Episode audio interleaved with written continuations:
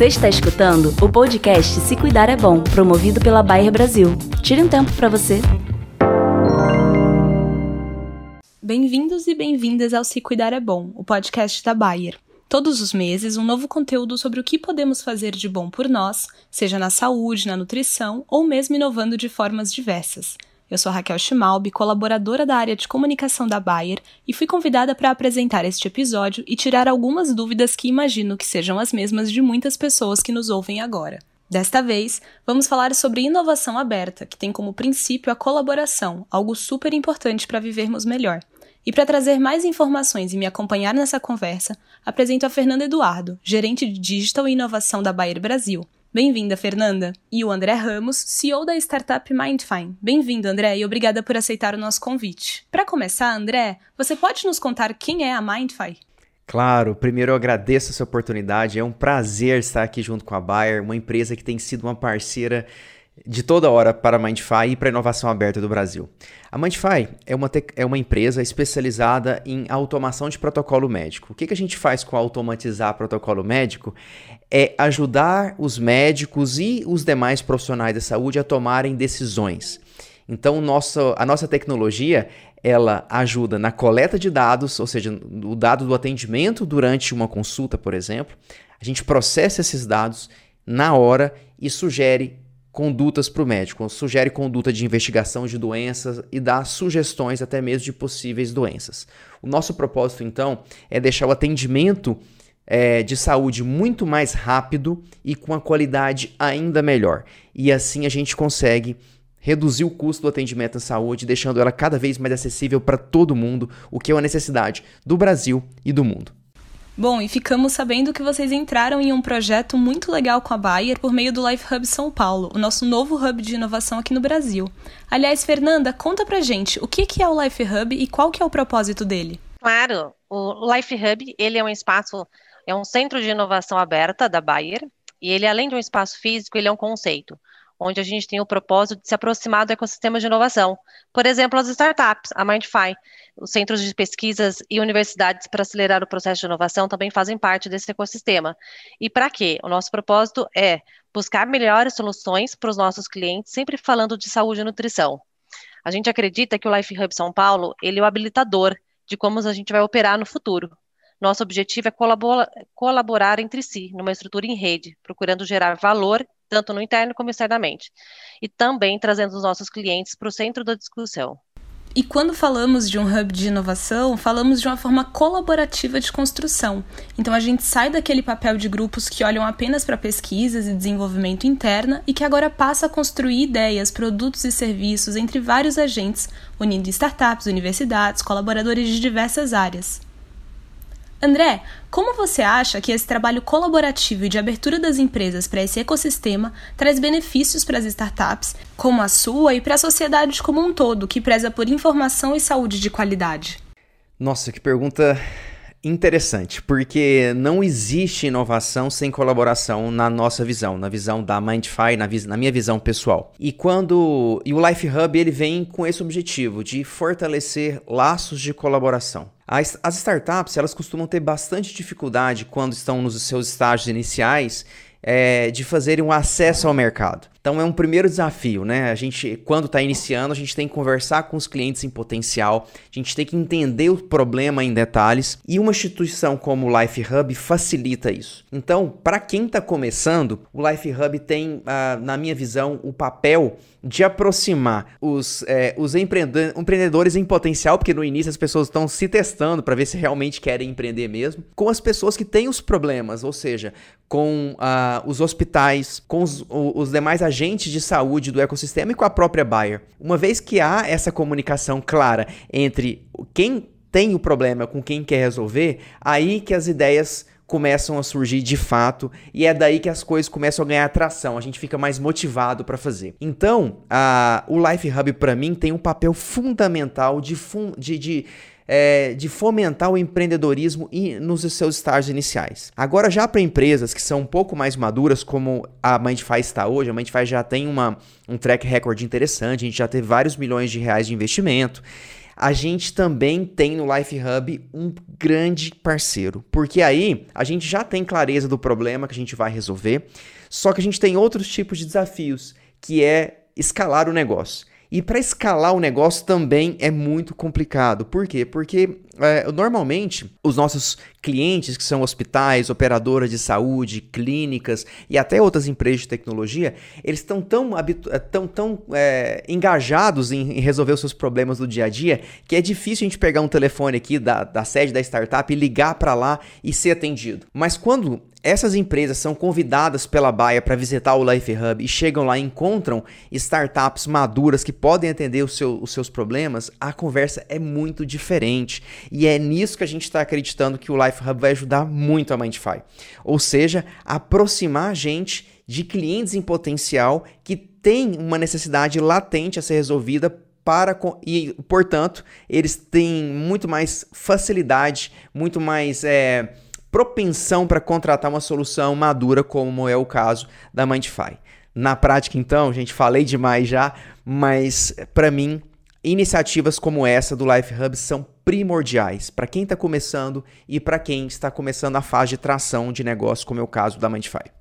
Bacana, André. E Fernanda, o Life Hub de São Paulo tem foco em soluções de saúde e nutrição.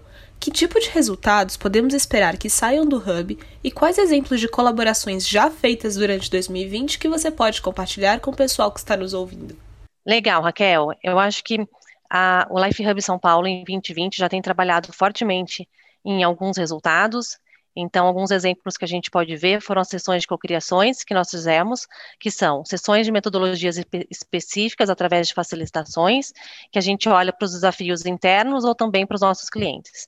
E aqui eu queria trazer um exemplo, que é o Impulso Talks, onde a gente, conjunto com 20 clientes da Crop Science, nós trabalhamos para inovação, para desafios da inovação dentro da sua, da sua realidade, que é o produtora. E foi um desafio muito bacana, porque a gente teve ali a colaboração de 20 produtores do Brasil como um todo. Eu acho que um outro exemplo legal também que a gente fez com sessões de cocriação, que foi no início da pandemia, a gente se juntou junto com a Mercedes-Benz para olhar o impacto do Covid, tanto nos nossos negócios Bayer, mas também com a sociedade. Então, são exemplos que a gente já tem feito no ano de 2020, a gente vai acelerar no 2021, mas também a gente teve um desafio que a gente teve com as startups, que a gente olhou para é, desafio diagnóstico inteligente, junto com a, o programa do Startup Connected da HK, e a gente também teve lá 34 startups mapeadas, cinco que foram selecionadas para a gente poder olhar para os pitches, e a gente teve a Mindfy como resultado desse, desse, desse programa de aceleração.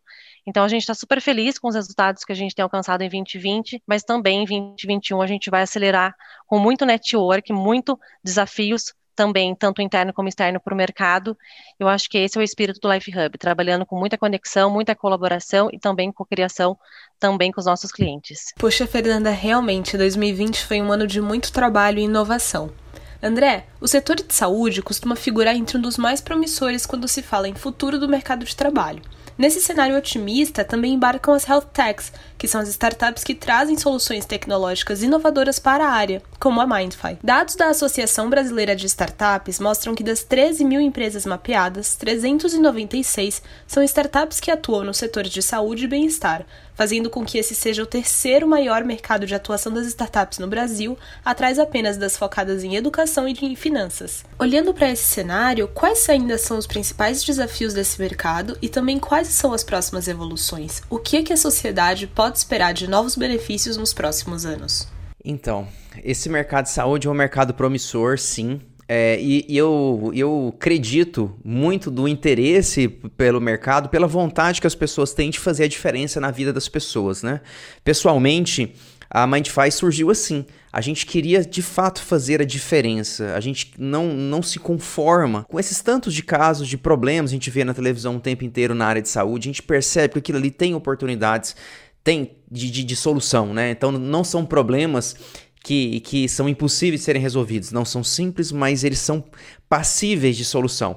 E isso me motivou a entrar na área de saúde para criar soluções. E eu acho que isso também motiva a maioria dos empreendedores que antes de ganhar dinheiro querem resolver um problema. Mas falando em desafio, né?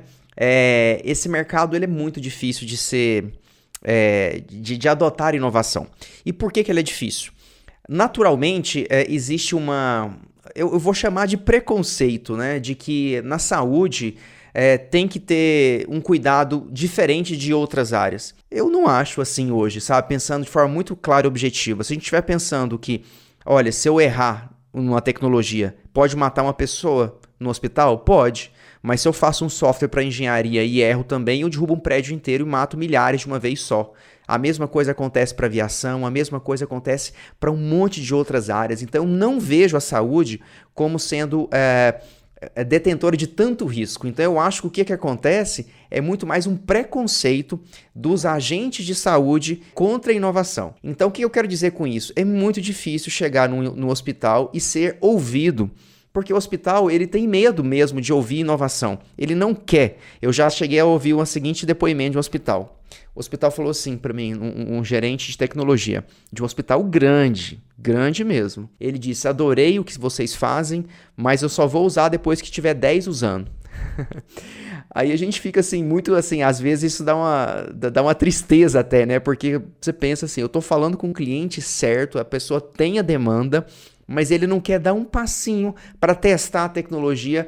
Então, como é que eu começo, né? Onde eu dou o primeiro passo na saúde? Então, o primeiro passo dos empreendedores tem sido difícil. E depois também na saúde tem outro problema, que é fazer com que a solução se escale. Então, tem muita tecnologia abrindo, mas tem muito poucas startups destacando.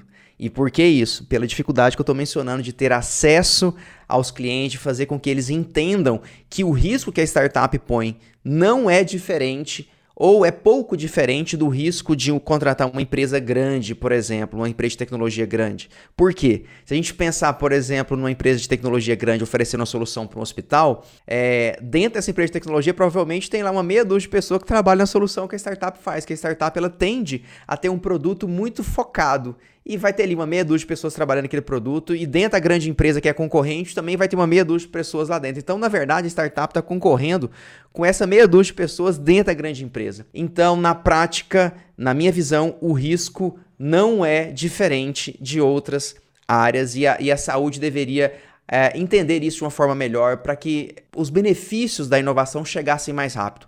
Em média, os, as inovações demoram 10 anos para chegar na saúde, ou seja, começa na engenharia, em qualquer área da, de engenharia, e depois de 10 anos que chega na saúde. Isso tem que mudar. Porque se isso mudar, nós vamos ter uma saúde muito melhor. E aí, o que esperar da sociedade nos próximos anos?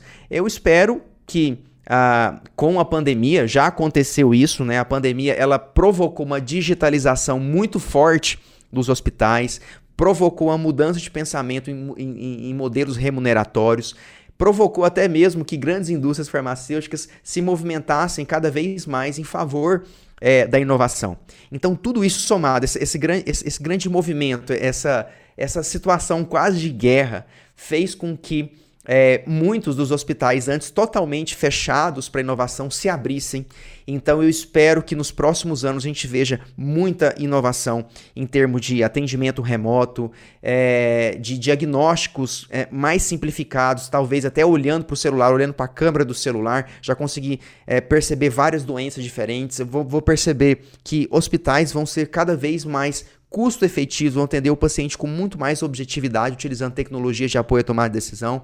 Ou seja, o futuro é promissor. Nos próximos anos, nos próximos cinco anos, eu acredito que a gente vai ter uma revolução em termos de qualidade e redução de custos na saúde e, portanto, deixando-a mais acessível para todos. E Fernanda, o Life Hub São Paulo também terá um foco grande em intraempreendedorismo. Como esse pilar pode ajudar a fomentar ainda mais a cultura da inovação e um pensamento mais colaborativo entre as pessoas? Legal, Raquel. É, a gente acredita e nós queremos trabalhar em rede. A gente acredita que a cultura da inovação e o protagonismo de diferentes talentos, então times multidisciplinares, eles podem gerar impacto em soluções para os nossos clientes. Então, a gente entende que trabalhando em rede, colocando todo mundo no centro da discussão, a gente vai impactar positivamente em soluções que fazem muito sentido para o mercado. É, e também a gente possui uma série de plataformas que são colaborativas, tanto locais como globais, que contribuem para esse processo de inovação e fomenta também a colaboração e a cocriação e aprendizado. Então, um exemplo disso que eu gostaria de trazer é um membership, um serviço que a gente tem junto com o Hub de Inovação, a Agitec Garage de Piracicaba, que é um hub de inovação focado no agronegócio, e nós temos um, um, um, serviço onde a gente impulsiona os nossos clientes na transformação e também na inovação. Isso é muito legal, porque a gente cocria com nossos clientes em cima dos seus desafios. O André comentou um pouquinho desse desafio que as startups, que os empreendedores têm, de conhecer um pouco o cenário dos nossos clientes e dessa escalabilidade. Então, nós, como Life Hub, a gente acredita que trabalhando em rede, a gente pode impulsionar não só os nossos clientes a terem soluções mais aderentes aos seus negócios, mas também a gente apoia o empreendedorismo no Brasil, que isso é fortemente, a gente já tem visto grandes soluções saindo das startups, saindo também dos centros de pesquisas e universidades, que também estão fazendo muito sentido para nós como grande empresa. Então, eu acho que é isso, Raquel. A gente gente acredita sim que o empreendedorismo ele é forte. Estamos lançando uma plataforma de captação de ideias no próximo ano que vai nos ajudar também a captar ideias não somente dos nossos colaboradores, mas também do externo, dos nossos clientes, de startups, como que a gente pode resolver os nossos problemas, não só impactando os nossos negócios buyer, mas também impactando a sociedade para um futuro melhor, sempre focado em saúde e nutrição. Agora, André, compartilha com a gente qual que é a sua dica para quem quer empreender e se jogar nesse mundo das startups. Minha dica é aprender com quem errou. Eu acho que tem muito conteúdo bom é, disponível no mercado, muitas é, muitos pontos de apoio que visam ensinar o empreendedor, mas o empreendedor inicial ele tem muita resistência com esse tipo de coisa, com aprendizado, ele quer testar ele mesmo. E você pode, né? Todo, todo mundo pode testar, pode errar sozinho. Mas é um caminho muito mais curto aprender com quem errou. Erra diferente, sabe? Então eu acho que quando a gente tem a oportunidade de, de numa estrutura como a do Life Hub, conversar com quem já, já viveu alguma coisa naquela área, a gente começa a errar menos. A gente tem possibilidade também de se associar a, a, pessoas que já estão nessa jornada empreendedora, como por exemplo, no caso da saúde, tem a Associação Brasileira de Startups em Saúde, que tem ajudado vários empreendedores iniciais a dar esses primeiros passos de uma forma mais simples. Se a gente consegue ganhar tempo no início, aprendendo com quem errou, a gente vai ter mais fôlego para chegar onde a gente quer. E outra dica que eu dou muito importante é escolha certo o seu sócio. Eu acho que é muito difícil, especialmente na saúde, se fazer algo sozinho. Eu, eu nem conheço alguma startup bem sucedida que tenha um sócio só mas eu conheço várias startups também que foram a bancarrota por ter escolhido um sócio que não tem complementaridade, né? Então, eu acho que além de aprender com os erros dos outros, é necessário escolher um sócio que de fato um, um grupo de sócios, né? Não precisa ser um sócio, mas um grupo de sócios que de fato tenham complementariedade ao primeiro, ao fundador inicial.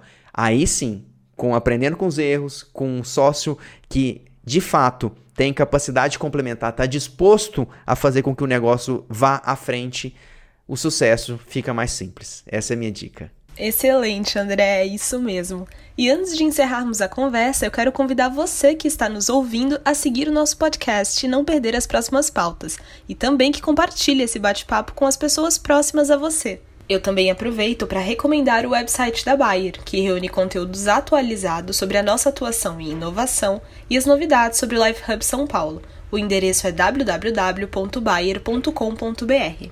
E para quem perdeu o evento online de inauguração do Life Hub em novembro, é só acessar o YouTube da Bayer Brasil para acompanhar tudo na íntegra. Em nome da Bayer, agradeço a sua participação, Fernanda, e a sua também, André. Foi uma conversa muito esclarecedora e rica em informações. Raquel, muito legal. Obrigada pelo bate-papo. André, eu acho que foi super produtivo. E eu queria só deixar também como né, uma dica, eu acho que o André comentou bastante sobre os empreendedores, mas eu acho que quanto mais a gente experimenta, a gente aprende muito rápido e o nosso custo também diminui. Então, contem com o Life Hub, eu acho que vai ser um grande futuro para a Bayer e também para os colaboradores. E eu agradeço a oportunidade mais uma vez, é, é assim, é, é, é, um, é um, quase um êxtase estar falando com vocês aqui, com essa oportunidade de falar com muita gente, de, de compartilhar conhecimento e, acima de tudo, de aprender e de retribuir também é, o que eu já recebi de muita gente, muito apoio da própria Bayer e de outros agentes de ecossistema. Então a gente está aqui compartilhando conhecimento para que vocês errem menos quem está começando e para aqueles que já são empreendedores experientes, como gestores hospitalares, que reflitam que deem mais abertura para as startups, é possível controlar o risco disso é, de uma forma muito simples, com contratos muito bem feitos de testes, né, de pilotos com essas startups E com certeza, a, havendo o sucesso da startup, haverá o sucesso do hospital, do paciente. E isso é o que importa. Melhorar a saúde por meio da inovação é o caminho mais curto para gente. Obrigado, pessoal, por essa oportunidade. Obrigada por ouvir o podcast Se Cuidar é Bom, uma apresentação da Bayer. Até a próxima! Você está escutando o podcast Se Cuidar é Bom, promovido pela Bayer Brasil. Tire um tempo para você.